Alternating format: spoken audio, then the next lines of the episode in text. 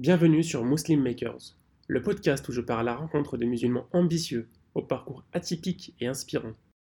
Pour moi, c'était encore d'autant plus symbolique, puisqu'il y a quelques jours, il y a tout juste quelques jours, il y a eu une marche historique euh, contre l'islamophobie.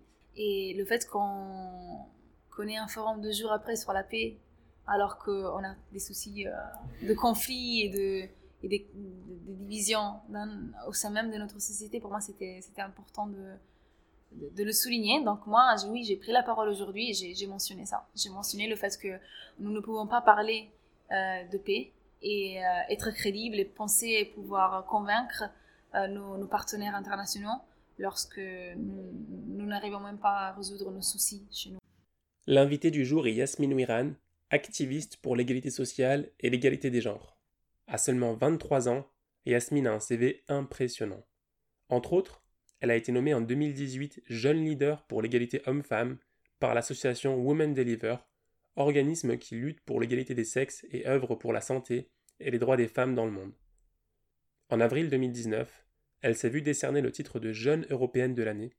En juin 2019, elle a été nommée jeune leader par la Commission européenne.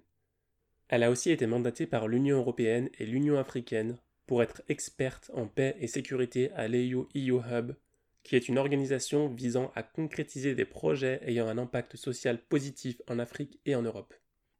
Je porte un message qui est bien plus grand que juste euh, ce que je porte euh, comme vêtements ou comme voile ou comme euh, voilà. Je, je pense que nous, en tant que femmes et jeunes femmes, voyez ou pas, on a un rôle qui va au-delà de juste notre apparence, mais un rôle qui peut être positif dans la société. Vous l'avez compris, Yasmine Ouiran est extrêmement active et je suis très heureux d'avoir eu l'occasion de la rencontrer juste après le forum de Paris sur la paix qui a eu lieu les 22 et 23 novembre 2019 et où Yasmine a été invitée en tant qu'intervenante. Je suis désolé pour le léger bruit de fond durant le podcast car nous étions à l'extérieur et j'espère que vous apprécierez tout de même ce que Yasmine a à vous partager. N'oubliez pas de nous soutenir en vous abonnant et en partageant le podcast et je vous invite à liker notre nouvelle page Facebook indiquée en description pour rester informé des nouveautés. Bonne écoute Bonjour, je m'appelle Yasmine Ouiran, je suis une activiste pour l'égalité des genres et pour l'inclusion sociale en Europe. Et euh, donc, je suis contente d'être ici, euh, d'accepter cette interview. je t'ai découvert, notamment parce que tu t'es très médiatisée récemment, mhm. notamment en début d'année 2019. Euh, est-ce que tu peux revenir un petit peu sur ton parcours? Mhm. En effet, malgré, que, malgré le fait que mon, engagement a, été plus euh, entendu cette dernière année, euh, c'est vrai qu'il a commencé il y a plusieurs années, je dirais plutôt euh, bah, depuis, depuis 2012-2013, je, je m'engage pour donner une voix aux jeunes et surtout de leur permettre d'avoir accès à des opportunités. À l'époque, tu étais en Italie, il me semble Non, alors je suis arrivée en France en 2011, donc à l'âge de 15-16 ans. Et euh, je suis en effet née en Italie et puis j'ai déménagé en France avec ma famille euh, en 2011. Et euh, tout de suite, bah, je me suis rendu compte des inégalités qu'il y avait dans notre pays et surtout dans la ville où j'ai grandi, du coup à Grenoble, qui est une des villes bah, je dirais, où, l'on se confronte le plus avec euh, des, problèmes d'exclusion sociale et de violence en France, euh, encore aujourd'hui. Et donc, tout de suite, bah, j'ai pris conscience de cette euh, nécessité d'instruire les jeunes, de leur permettre d'avoir accès des opportunités. Et j'ai commencé à faire ça à ma petite échelle. Donc, le, week-end, en travaillant avec des jeunes de quartier dans des dans des associations locales. Et puis, euh, bah, petit à petit, j'ai commencé à prendre la, place, euh, la parole plus au niveau euh, européen et international. Et c'est comme ça que mon parcours a évolué. En Grenoble, tu étais au lycée? Oui, j'étais dans un lycée international. J'ai eu la chance d'avoir accès à cette école parce que je parle italien. Euh, puisque autrement, bah, j'aurais été affectée à un lycée de quartier, comme d'ailleurs ça a été le cas pour ma sœur. Et, euh, et je pense que ça a été une vraie euh, chance, parce que j'ai pu étudier avec des personnes qui ne venaient pas de mon milieu social, et c'est là que j'ai commencé à prendre conscience de, du monde extérieur et d'un monde qui, qui ne m'appartenait pas, c'est-à-dire un monde où bah, c'était souvent des enfants de cadres, d'enseignants, et moi, c'était pas le cas. Je suis D'ailleurs, aujourd'hui, en tant qu'étudiante à l'université, je suis une première génération d'étudiante à l'université. Mes parents n'ont pas fait l'université. Et c'est vrai que j'ai eu la chance d'être confrontée à d'autres réalités à travers mes études. Et puis, ça m'a permis de, de grandir. Mm, mm. D'accord. C'était quoi ta première expérience au lycée? Tu t'es investi dans quel type de projet en fait? Mm-hmm. euh, Je pense que c'était au niveau de Sciences Po Bordeaux. Euh, j'ai commencé à m'engager avec des associations. Euh, donc au-delà du coup du, du niveau local à Grenoble, euh, où j'ai travaillé, euh, par exemple, avec des enfants et des jeunes de quartier. Bah, quand je suis arrivée à Sciences Po, j'ai commencé plutôt à m'engager dans des associations étudiantes et à m'intéresser aux affaires européennes. Mhm. Et puis, euh, c'était lors de mon Erasmus, en deuxième année. Moi, j'ai fait un double diplôme entre l'Italie et la France, donc ma deuxième année, c'était en Italie et c'est considéré comme un Erasmus. C'était pour moi une vraie chance parce que non seulement j'ai eu la possibilité du coup de retourner dans mon pays, que j'avais dû quitter pour des questions aussi financières, mhm. euh, mais aussi ça m'a permis de euh, avoir accès à des opportunités du coup européennes puisque c'était à cette époque-là euh, l'anniversaire des traités de Rome et je me trouvais à, Rome à ce moment-là. Mhm. Donc j'ai pu participer à une marche, la marche pour l'Europe. Et c'est pour but qui avait pour but de célébrer euh, l'unité, euh, enfin l'Europe, donc l'unité, les traités de Rome qui ont fondé euh, l'Union européenne. Donc il y a eu les 28 chefs d'État européens qui se sont retrouvés à Rome, 27 d'ailleurs parce que déjà à l'époque mmh. l'Angleterre n'a pas, n'a pas participé.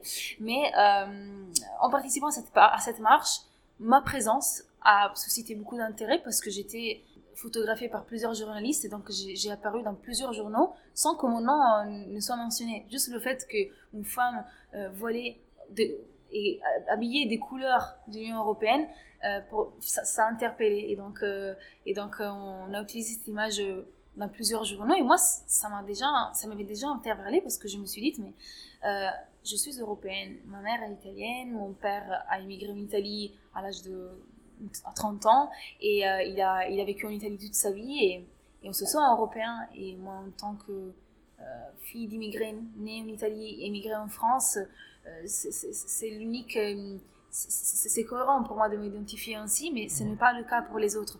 Donc dès le début, j'ai compris qu'il y avait un besoin de montrer que qu'on peut faire partie du projet européen, qu'on fait partie de cette société et que notre place ne doit pas être questionnée. D'ailleurs, certains journaux m'avaient aussi euh, avait aussi utilisé cette image pour parler de migrants, d'immigrés, du futur de l'Europe, euh, des réfugiés, alors que, enfin, je suis pas une réfugiée, pas du mmh, tout. Donc, euh, ouais, c'était intéressant.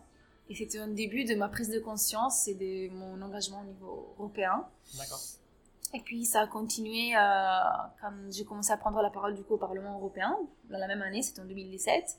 Et j'avais participé à la Convention européenne de la jeunesse, des jeunes.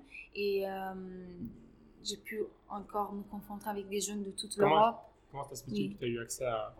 bah, en fait, justement, moi, je suis quelqu'un qui ose. Et c'est ce que je encourage toujours, toujours les jeunes à faire. C'est Moi, j'ai toujours essayé de postuler. De, euh, quand il y avait des, des appels à candidature, euh, j'ai envoyé ma candidature et pourtant j'ai eu des... Enfin, si je dois compter les échecs que j'ai eu, j'ai eu plus d'échecs que de réussites mais c'est parce que je n'ai pas baissé les bras et que je me suis dit bon j'ai pas eu cette, ce, ce projet là j'ai pas eu cette candidature là bah, je vais essayer. Je vais essayer encore encore encore. Et, euh, et c'est vrai que voilà, des fois ça a marché et en fait dans tous les dans tous les programmes où j'ai pris part j'ai postulé. Du coup au parlement tu as postulé pour pour parler pour, euh, pour hmm. intervenir? J'ai postulé pour représenter l'Italie à euh, ce débat qui a eu lieu pendant quelques jours. Je pense que c'était trois jours où des jeunes de toute l'Europe et aussi de, en dehors de l'Europe se sont réunis pour écrire une constitution citoyenne mhm. euh, où ils demandaient des priorités et qu'ils voulaient euh, une Europe plus positive. Ils ont, donc on a demandé, on a fait nos recommandations sur plusieurs thèmes. Mhm. Euh, c'était important pour moi parce que souvent, je me, je me, retrouvais à débattre sur des questions comme la sécurité, la défense, la protection, la migration, avec des personnes qui avaient peur euh, des, de la diversité, ou avaient peur de... Euh, voilà, ils, avaient peut-être d'autres parcours, venaient de, pays où la, migration n'est pas un fait euh, très courant, comme les pays d'Europe de, l'Est. Et donc, de parler avec ces personnes-là, c'était pour moi important de montrer que il y a une narrative, ou en tout cas un, message autre que celui-ci, et donc de porter un vote pour, pour ceux qui n'étaient pas présents sur, ta, sur la table des décisions, en tout cas sur la table de, des, débats. Quels étaient les critères d'admission pour euh, mm. le Parlement notamment? Comment ça s'est passé? Bon, Pour ce projet-là, qui d'ailleurs avait été organisé par euh, les Jeunes Européens de France, c'était un, un, programme organisé par eux. Euh, c'était, en fait, souvent c'est une candidature où il faut lister ses expériences, répondre à des questions précises où on explique nos raisons, notre engagement européen donc, c'est voilà, des questions, c'est un formulaire qu'il faut remplir et souvent c'est en anglais.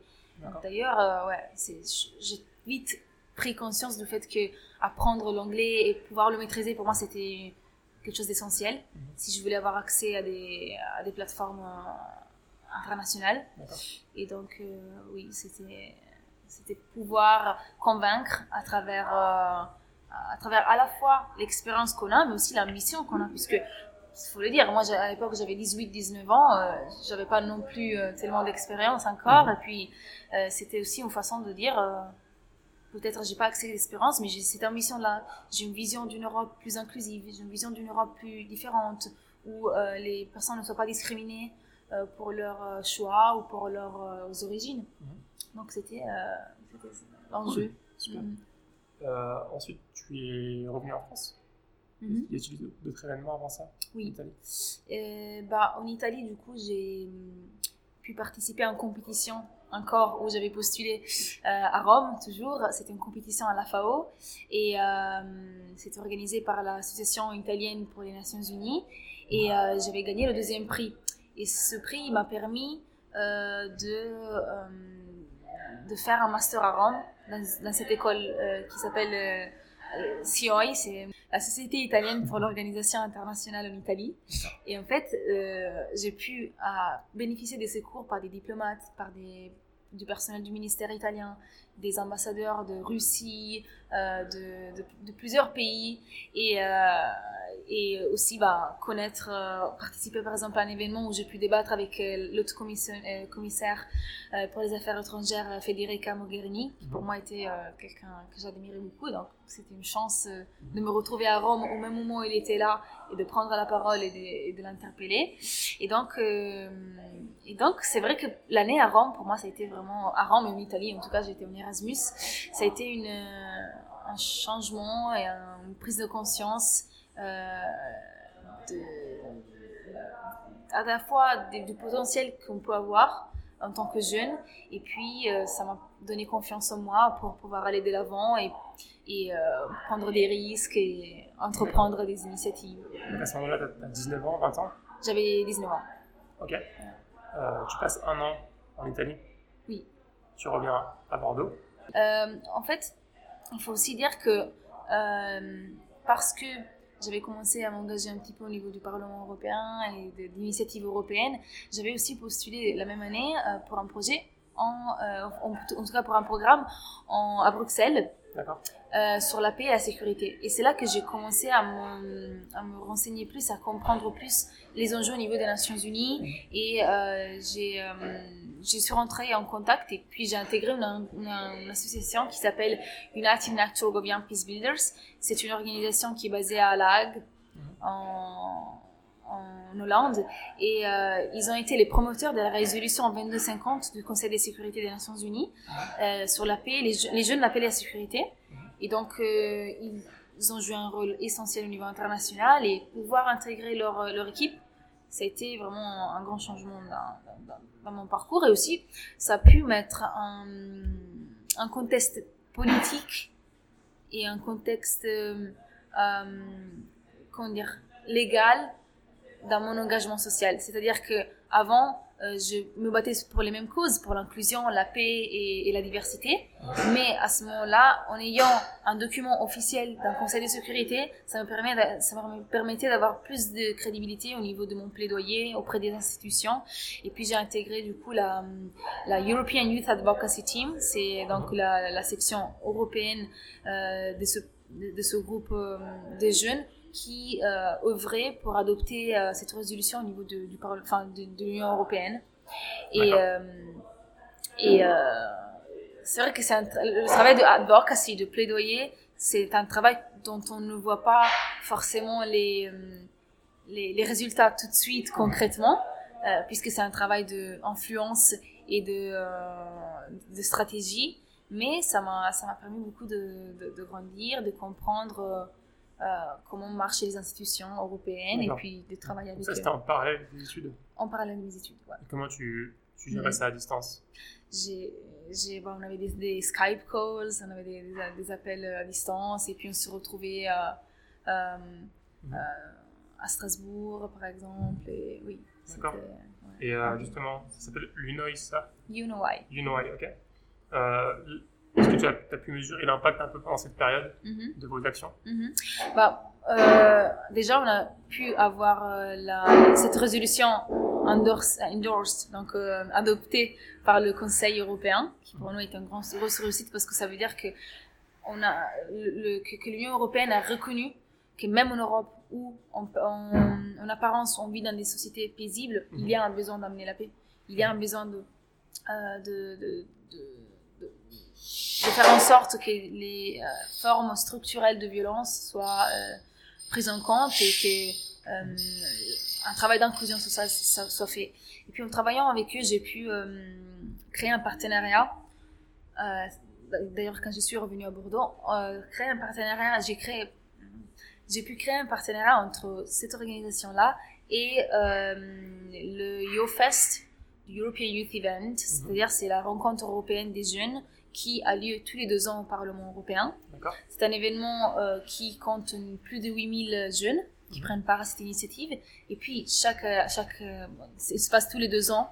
Et puis, chaque, à chaque édition, il y a un YoFest qui est le plus grand festival politique des jeunes qui se passe en parallèle, et en tout cas dans, les prémices du Parlement, euh, euh, et qui est organisé par les jeunes. Donc j'ai pu intégrer l'équipe et travailler en tant que coordinatrice de projet où je m'occupais de paix et sécurité. C'était un partenariat officiel entre les deux organisations, mais j'étais en quelque sorte chargée de coordonner cette collaboration. Et puis je me rendais euh, bah, je me suis rendue à plusieurs fois euh, à Strasbourg pour des réunions et pour euh, organiser cela. Mhm. Et en parallèle de ça, j'ai voulu amener euh, une délégation de jeunes, puisqu'on avait une trentaine de places réservées. Et, de, de, la France? Justement, j'ai voulu faire en sorte que les personnes qu'on invite, c'était soit des personnes qui normalement n'auraient pas les moyens de, participer à ce type d'événement, mhm. donc soit des jeunes de quartier, soit des jeunes fils d'immigrés, euh, à la fois de, de, France et d'Italie. Et du coup, bah, j'ai pu à la fois amener un groupe de jeunes venant de Bordeaux, Grenoble et quelques-uns d'Italie qui me suivent sur les réseaux sociaux et avec qui j'étais rentrée en contact. Et puis j'ai pu euh, mettre en lien euh, une association parisienne de, de banlieue qui a, a, été aussi sponsorisée, donc un groupe de 10 jeunes qui sont venus de Paris donc, euh, qui ont pu participer grâce à. Grâce Quand j'ai participé, c'est écouter ce qui se passait. Ça veut dire que cet événement, il, a lieu deux jours. Mhm. Au Parlement européen, il y a des centaines de débats qui ont lieu. Et du coup, 8000 jeunes de toute, de toute Europe et aussi du monde entier. Mhm. Et euh, donc, ils ont pu participer au débat et présenter leur, leur, leur, association dans une séance, dans une plénière au Parlement européen. Et, euh, et oui, donc c'était. Super. Oui. Ensuite, euh, du coup, là, il s'en est passé des choses ensuite. Tu es parti à New York, il me semble. Oui, oui, C'était après ça Oui, c'était après ça. Donc, après, après cette initiative-là, c'est vrai que j'avais comme ambition de. Je voulais voir comment, comment les Nations Unies fonctionnent. Je voulais voir si c'était le parcours qui, qui, m'intéressait le plus ou euh, si c'était une carrière que je, je pourrais envisager, envisager, dans le futur. Et puis, je savais que plusieurs activistes que je suivais sur les réseaux sociaux, ou en tout cas avec qui j'étais rentrée en contact, étaient euh, souvent à New York pour, euh, pour, les, pour des événements aux Nations Unies et je voulais les rencontrer. Donc, euh, par, exemple. Par exemple, Ala Mourabit, qui est une advocate, c'est une autre commissaire pour les Nations Unies et c'est une femme libyenne et canadienne. Et pour moi, c'était vraiment un, un, modèle de vie. Et d'ailleurs, j'ai pu la rencontrer quand mhm. j'étais sur place. Et on a pris juste un café très vite fait avant qu'elle mm. reparte. Mais ça m'a permis ensuite d'intégrer un groupe des jeunes qu'elle a, qu'elle a coachés, donc de retourner à New York, cette fois invitée par elle, et de travailler avec des experts sur mon futur, sur mes, mes, futurs projets, et avoir vraiment un, coaching ciblé et individuel. Oui, oui. on était 15 jeunes, mais oui, c'était. Donc voilà, mon, mon expérience à New York, c'était à la fois dur à préparer, puisque bah, New York, ça a un prix, et euh, j'ai décidé de travailler pendant toute l'année où j'étais à Bordeaux, mhm. en parallèle de mes études. sans euh, savoir si ça avait été accepté Sans savoir si ça avait été accepté, mais surtout euh, sans savoir si j'aurais pu avoir les moyens d'y aller finalement. Et, et, puis, et puis bah, c'était vraiment un sacrifice que j'ai voulu faire. Et malgré que le fait que je gérais ce, ce, ce programme au Parlement européen, que j'étais engagée au niveau euh, bah, de mon école. J'avais cofondé une organisation, une association à Sciences Po Bordeaux et euh, que j'ai travaillé en parallèle. Bah, j'ai fait ce sacrifice parce que je savais que euh, ça valait la peine. Et donc, je suis arrivée à New York. C'était une très belle expérience. j'ai pu bah, rencontrer des chefs d'État et puis travailler à l'Assemblée générale des Nations Unies. Et ça m'a ouvert beaucoup l'esprit euh, ça m'a aussi fait comprendre que peut-être la carrière diplomatique n'est pas faite pour moi, puisque je, je, me vois beaucoup plus dans la liberté de pouvoir euh, m'exprimer euh, pour des causes hmm. sociales qui me passionnent sans devoir peut-être rendre compte à un État ou à suivre une certaine ligne politique ou étatique. Donc voilà, c'était important comme expérience et j'en suis contente. Et puis ça m'a permis surtout de prendre la parole aux Nations Unies en parallèle de, l'Assemblée générale des Nations Unies, avec euh, dans, un panel sur le, le, leadership des femmes, avec notamment la ministre des Affaires étrangères française, Marlène Schiappa. Et pour moi, c'était une, occasion unique qui m'a été donnée parce que je faisais partie de Women Deliver Young Leaders. C'est un programme où j'avais été acceptée euh, et, euh, et je pense que j'aurais jamais eu l'occasion de pouvoir débattre avec une ministre française en dehors de. dans un autre contexte, en tout cas en France, c'est toujours pas le cas. Mhm. Mais ce que je veux dire, c'est que, c'est que hum, souvent, bah, en dehors de, du contexte national, on a plus, plus d'opportunités euh, d'engagement politique que, euh, qu'au niveau national. Et en tout cas, pour moi, ça a été, ça a été un, succès, puisque juste après, bah, ça, m'a, permis d'être invitée à Nairobi par UN Women et d'intégrer le groupe de Gender Innovation Agora, avec qui je travaille toujours, euh, donc euh, des UN Women, des Nations Unies pour les femmes. D'accord, super. Donc ça, c'était l'année dernière bah, En gros, en fait, toujours en 2018, juste après les Nations Unies, juste après New York, je suis partie à Nairobi mhm. pour cet événement avec UN Women et en même temps, j'ai... On finançait quand même un petit peu au bout d'un moment. Oui, oui. Ça là, faire cher. Hein. là oui, oui. non, non. Oui, là, on m'a invité. Et oui, D'accord. C'était, ouais. Pris en charge. Oui, c'est pris en charge.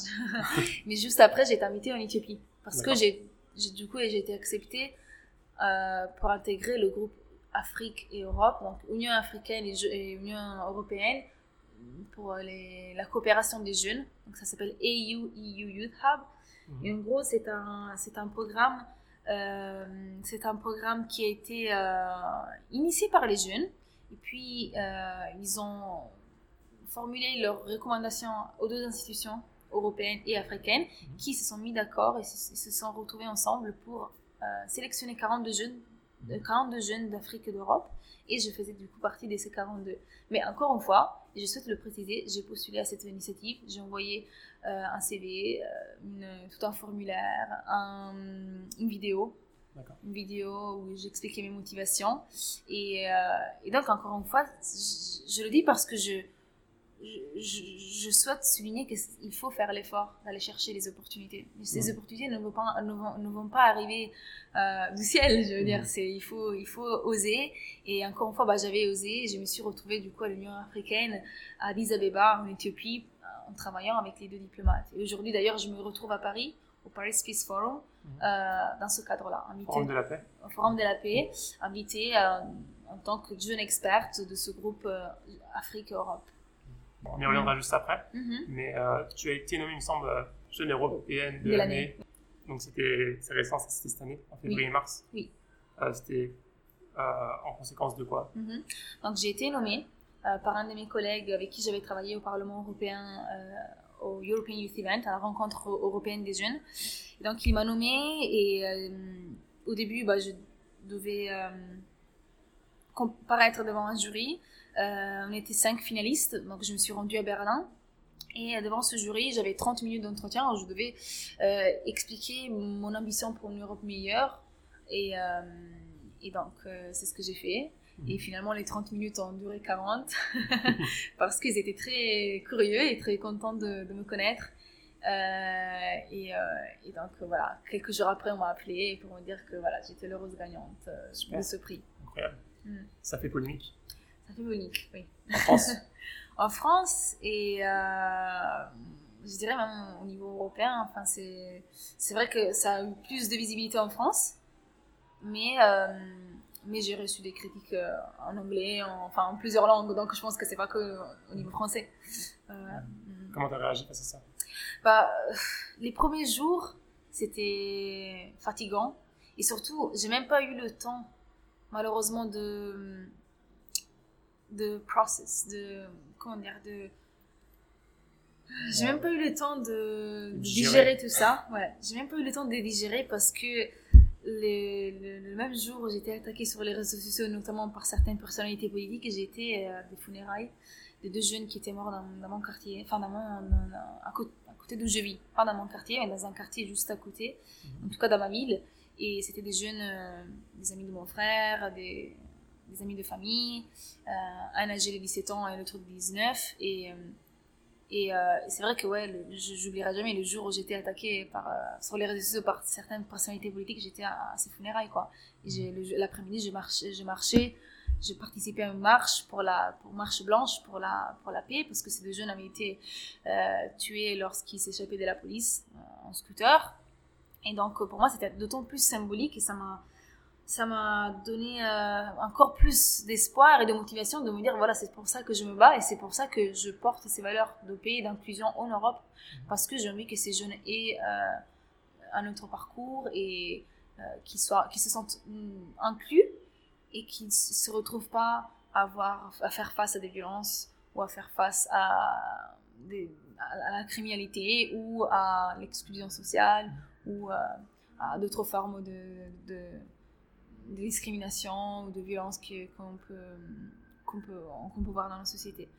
pour moi, c'était symbolique. Et le fait qu'on s'attaque à moi et qu'on se qu'on remette en doute finalement même mon identité en tant que, en tant que citoyenne européenne, juste pour mon apparence, c'était un c'était clairement à cause de ton apparence. Oui, oui. Ta religion et ton voile. Bah oui, parce que quand on regarde mon parcours, je ne me suis jamais positionnée politiquement, euh, religieusement même. Enfin, je veux dire, j'ai toujours eu un, un, engagement social, euh, apolitique et religieux. Et euh, c'est toujours le cas aujourd'hui. Et donc, le fait qu'on s'attaque à moi juste pour mon apparence sans me citer, hein, on, ne m'a même pas cité, on a pris ma photo et on en a, on en a fait un, un objet de propagande finalement pour, pour les élections. Donc, euh, donc oui, pour moi, c'était c'était ridicule. Mm.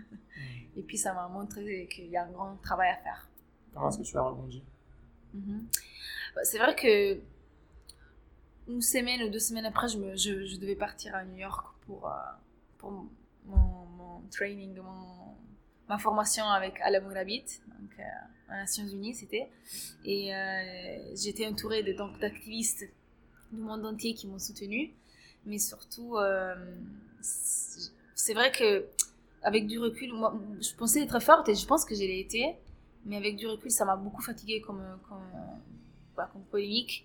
Et donc, j'ai pris quelques mois, je, suis partie, euh, je, devais partir en stage, je suis partie en stage à Barcelone, j'ai décidé de faire un stage euh, dans une ONG, je voulais me ressourcer, d'être dans, un contexte autre que, peut-être celui français, et j'avais envie de, euh, voilà, de, changer d'air. Mais j'ai quand même dû rebondir parce que j'ai dû prendre la parole, j'ai commencé à être, invitée à plusieurs reprises à Bruxelles, à Berlin, aussi à Barcelone, j'ai pris la parole. Et, et donc, euh, toujours dans le domaine de l'inclusion, de, de l'Europe. Bon, c'était dans le contexte des, élections. Donc, c'est un malin, on t'a invité. Hein. Mhm, oui, oui, oui. D'accord. Oui, on m'a invité. Et, euh, et puis, donc, ouais, je me suis rendue. Euh, Et puis j'ai été nommée en juin dernier jeune leader pour la Commission européenne pour les journées de, développement, les journées européennes du développement. Et donc encore, c'est encore enfin une opportunité d'avoir accès aux médias. J'ai pris la parole pour des journaux tels que Le Monde, euh, pardon, Le Mundo, euh, El País, euh, La Repubblica, c'est le journal principal italien. Tout ça, c'est des, journaux italiens Européens, italiens, espagnols, allemands, Vice Germany, MTV Germany. J'ai pris la parole ouais, dans plusieurs journaux, du coup. Journaux français? Journaux français, non. Je pense que je pense que j'ai ouais. Parce que c'est vrai que quand il y a eu la quand, quand j'ai été attaquée au début euh, juste après euh, enfin les, jours qui ont suivi mon le fait que j'ai gagné le prix quand qui ont suivi ma publication de, de prix euh, j'ai refusé les interviews. Parce qu'on voulait juste parler de, du fait que j'étais attaquée attaquée par x y personnes et je voulais pas je voulais pas nourrir la, la polémique et, et en tout cas donner du crédit à, ces personnalités-là. Donc j'ai refusé les interviews télé, j'ai refusé les interviews euh, même écrites. Euh, il y a eu des journaux qui ont parlé de cette histoire, mais, euh, mais voilà, les interviews où je parle de mon parcours, ouais, c'était très limité. Je, les ai refusées au début et puis avec le temps, c'était plus au niveau européen. J'ai eu une interview télé avec une, une chaîne belge. Ouais, ok, mm. cool le dernier événement auquel tu es participé, c'est celui qui a débuté hier et s'est terminé aujourd'hui. Mhm. Mhm. Euh, est-ce que tu peux développer un peu plus? Tu as été speaker oui. Donc tu as parlé pendant cet événement. Bon, alors c'est la deuxième édition du Forum de la paix organisé par euh, le président Macron. Euh, l'année dernière, il a réuni une soixantaine de chefs d'État et cette année un peu moins, puisque mhm. l'année dernière c'était le centenaire de l'armistice. Donc je pense que ça ça fait plus de bruit. Et puis c'était la première édition. Mais c'est vrai que cette année aussi, bah, il y a eu quand même beaucoup de monde. Et euh, pour moi, c'était important d'y participer. Déjà parce que j'étais invitée en tant que membre de ce groupe jeunesse euh, entre l'Union africaine et l'Union européenne. C'est un événement international. oui, oui, c'est un événement international. Et d'ailleurs, nous, l'année dernière, on a, été, euh, on a gagné un prix, mhm. notre organisation. Donc c'est pour ça que cette année, on était invités. Et pour moi, c'était encore d'autant plus symbolique, puisqu'il y a quelques jours, il y a tout juste quelques jours, il y a eu une marche historique euh, contre l'islamophobie. Et le fait qu'on euh, ait un forum deux jours après sur la paix, alors qu'on a des soucis euh, de conflits et de, et des, divisions au sein même de notre société, pour moi, c'était important de, de, le souligner. Donc moi, oui, j'ai pris la parole aujourd'hui et j'ai mentionné ça. J'ai mentionné le fait que nous ne pouvons pas parler euh, de paix et euh, être crédible et penser pouvoir convaincre euh, nos, partenaires internationaux lorsque nous n'arrivons même pas à résoudre nos soucis chez nous. C'est ce que j'ai dit. C'est ce que j'ai dit aujourd'hui.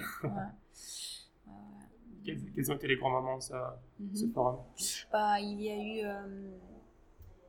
il y a eu euh, donc des chefs d'État qui ont pris la parole, notamment nous, on a, pu, rencontrer, moi j'ai pu rencontrer l'ancien Premier ministre euh, italien, Enrico Letta, qui est d'ailleurs le doyen de, Sciences Po à Paris.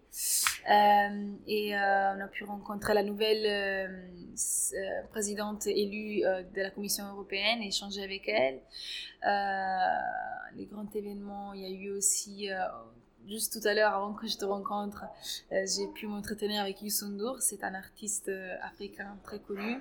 Et donc, il nous a écoutés, il nous a, on a pu pitcher nos projets. Mhm. Puisque c'est vrai que, alors il faut que j'explique un peu plus dans les détails ce, programme entre l'Afrique et l'Europe. Pour la première fois, non seulement on a réuni ces jeunes experts euh, en leur donnant un budget de 10 millions d'euros, quand même. On leur a par, l'Union européenne et l'Union africaine. On leur a permis de développer sept projets sur six différents euh, thèmes. Moi, je, je m'occupe du thème lié à la paix et à la sécurité, mais il y a aussi l'éducation, la gouvernance, la, le business et la culture. Et euh, en tout cas, on a pu euh, développer ces projets l'année dernière à Addis Abeba quand on s'est rencontrés. Et puis, ces projets, aujourd'hui, on a sélectionné des, des, membres de la société civile, des associations de la société civile qui vont les implémenter. Et euh, c'est des projets concrets qui vont être financés avec ces 10 millions d'euros, mhm. qui, ont, euh, des, qui vont avoir un impact concret. Et donc, pour nous, c'est d'autant plus important de se dire que pour la première fois, deux institutions ont inclus des jeunes dans le processus de développement du projet, évaluer le projet, le, suivre l'implémentation. Donc c'est tout à fait unique, la, valeur qu'on nous a donnée et le, rôle qu'on nous a donné euh, en tant que jeunes experts. Mm. Euh, donc c'est ce qu'on a pu euh, présenter aujourd'hui et hier au Forum de la paix.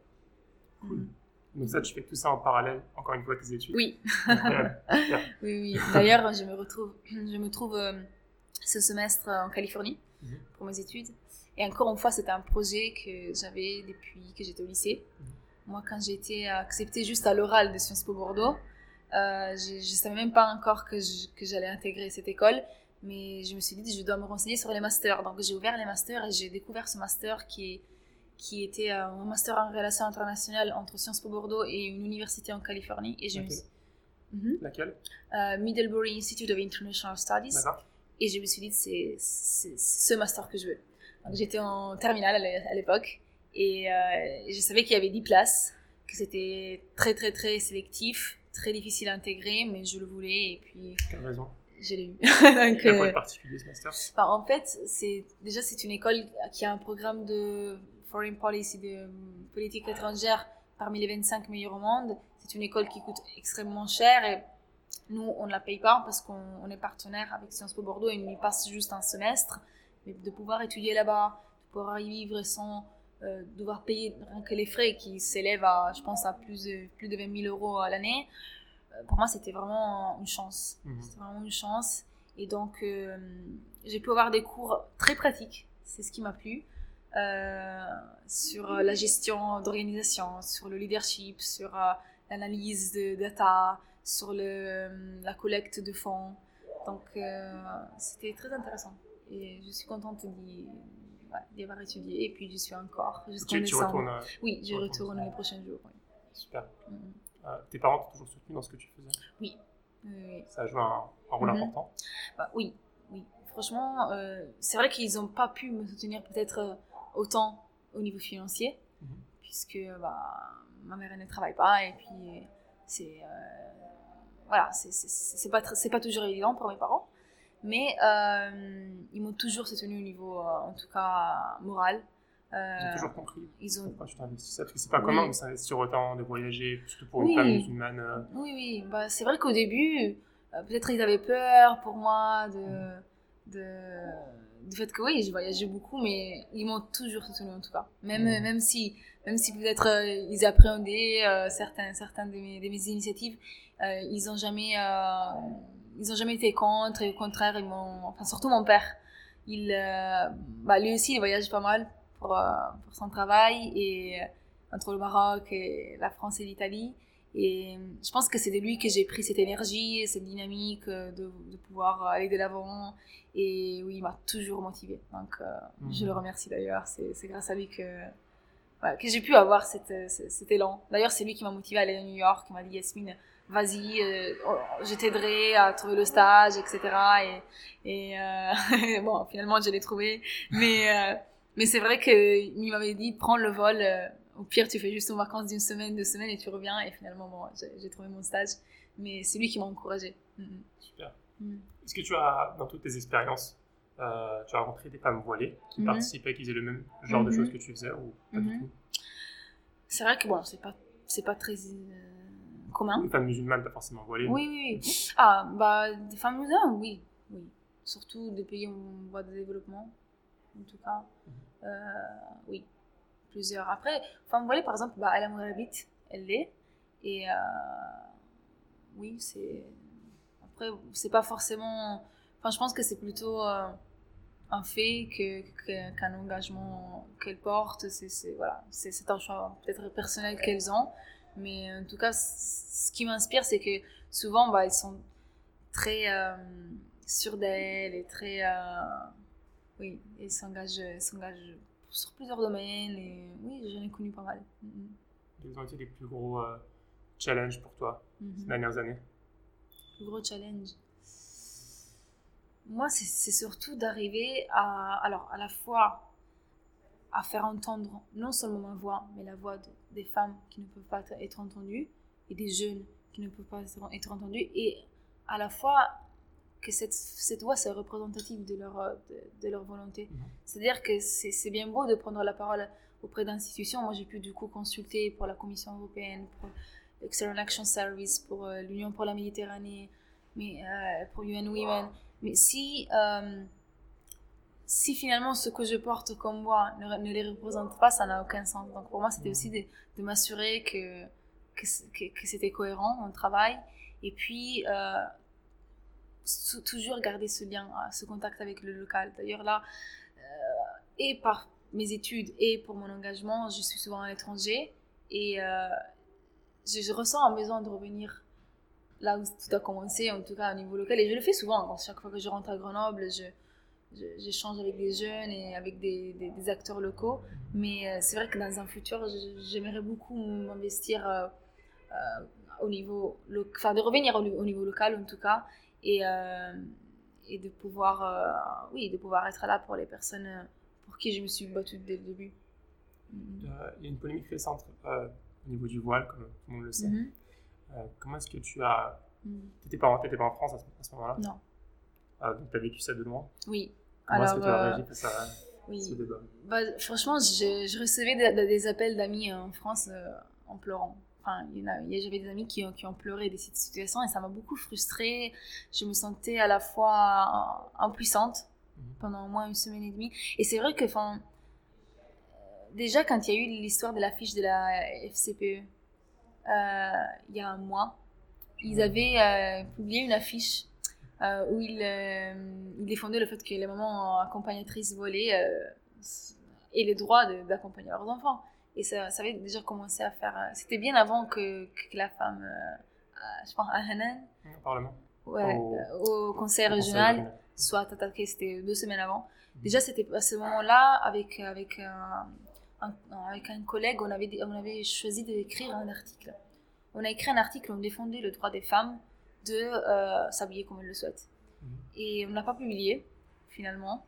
On a dit, bon, laissons, laissons tomber la- la- l'histoire, peut-être ce ne sera pas le bon moment.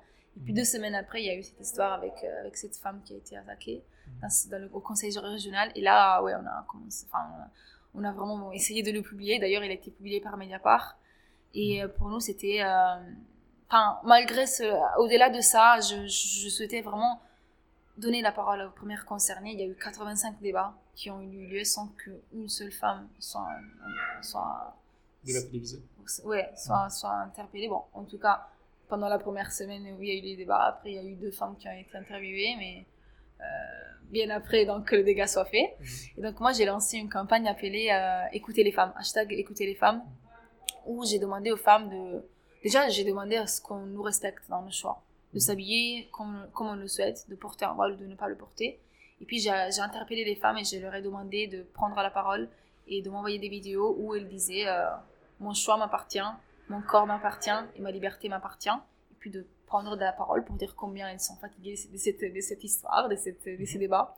Et donc, il a eu euh, 40 000 euh, vues sur Twitter. Et puis, euh, j'ai reçu pas mal de vidéos. C'est vrai qu'il y a énormément de femmes qui m'ont contacté et qui m'ont qui ont partagé leur appréhension en apparaître dans une vidéo. Donc peut-être que c'était pas, pas le meilleur format.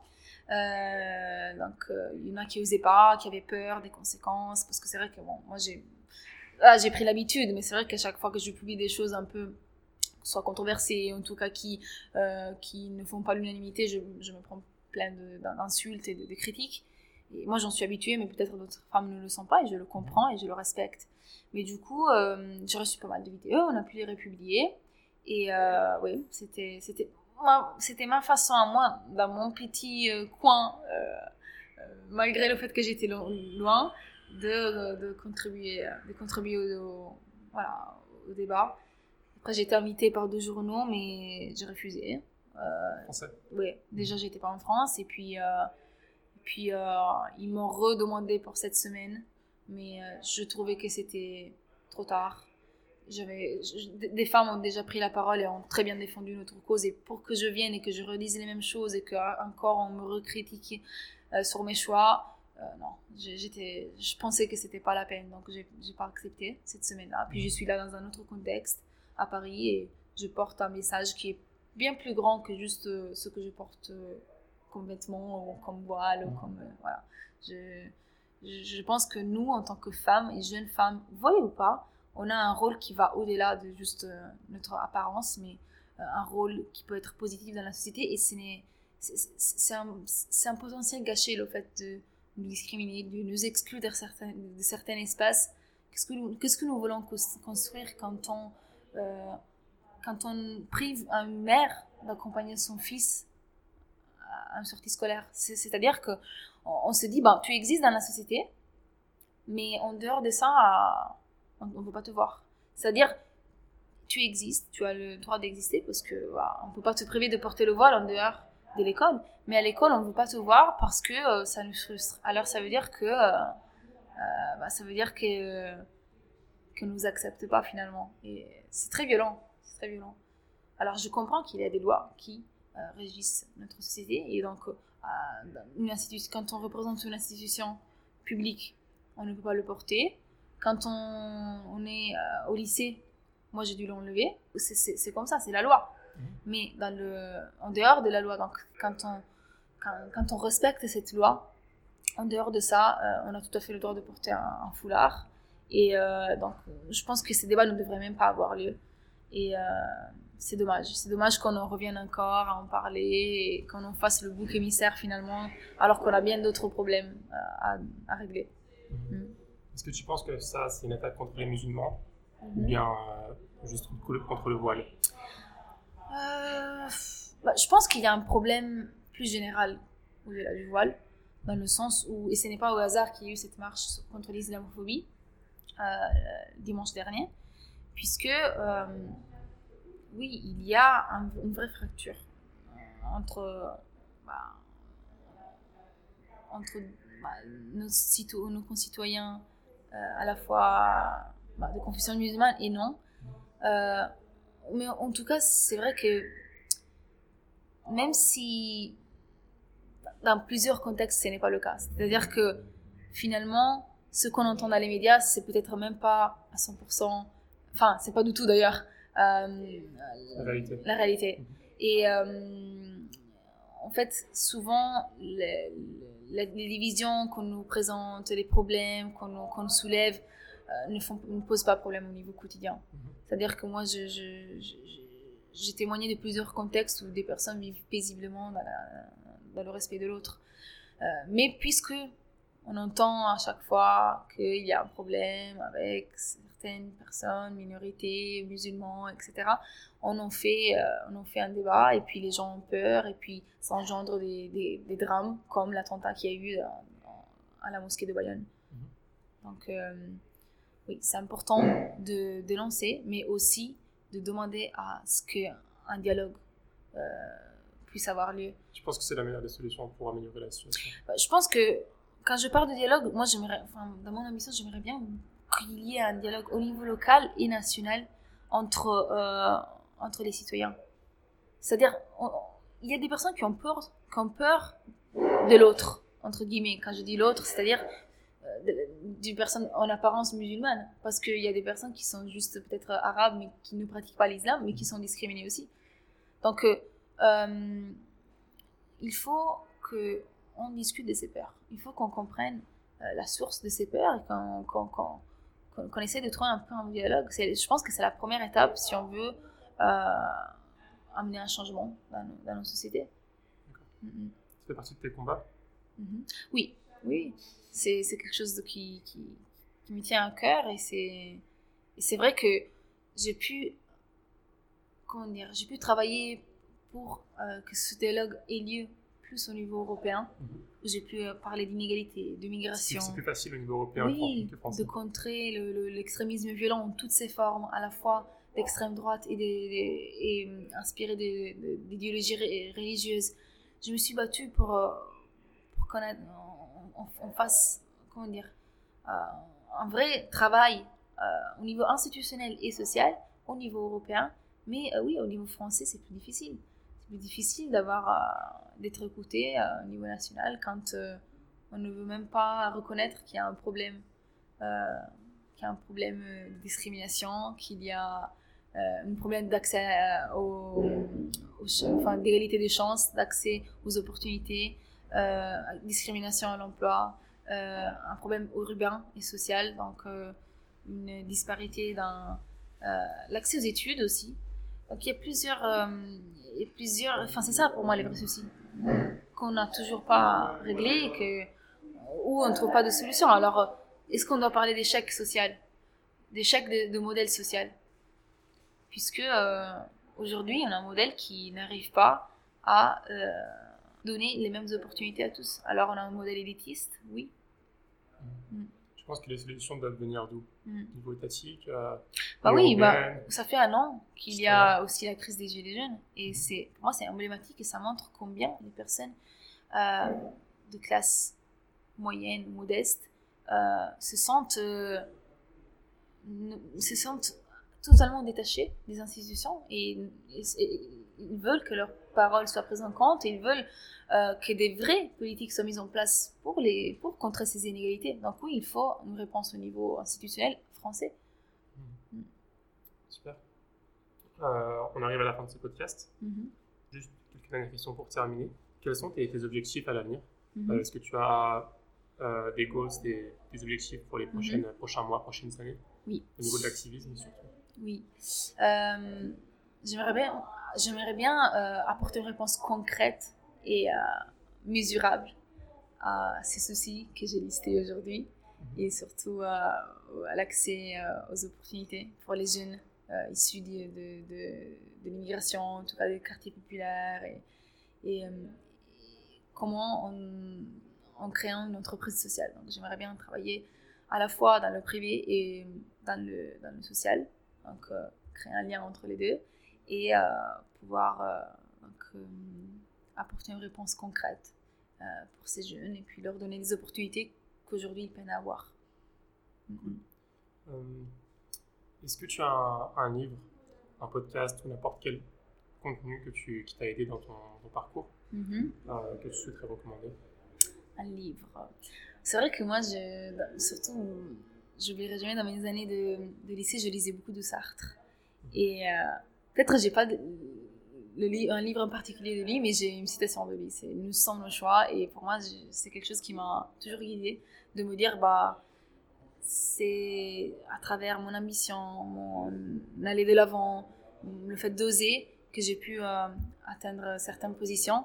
donc aujourd'hui, bah, je souhaite que les personnes prennent en main leur situation malgré euh, le contexte où ils ont grandi et qu'ils fassent de leur choix leur futur et puis euh, qu'ils aient un futur plus prospère grâce à leur détermination. Donc j'encourage tous les jeunes à, aller de l'avant et à croire en eux. Je te remercie beaucoup. Merci. À bientôt. Merci d'avoir écouté cet épisode. Si vous l'avez aimé, n'hésitez pas à partager vos impressions directement avec Yasmine sur son compte Twitter et son compte Instagram et à y suivre son travail. Les liens sont en description. À la semaine prochaine pour un nouvel épisode, Inch'Allah.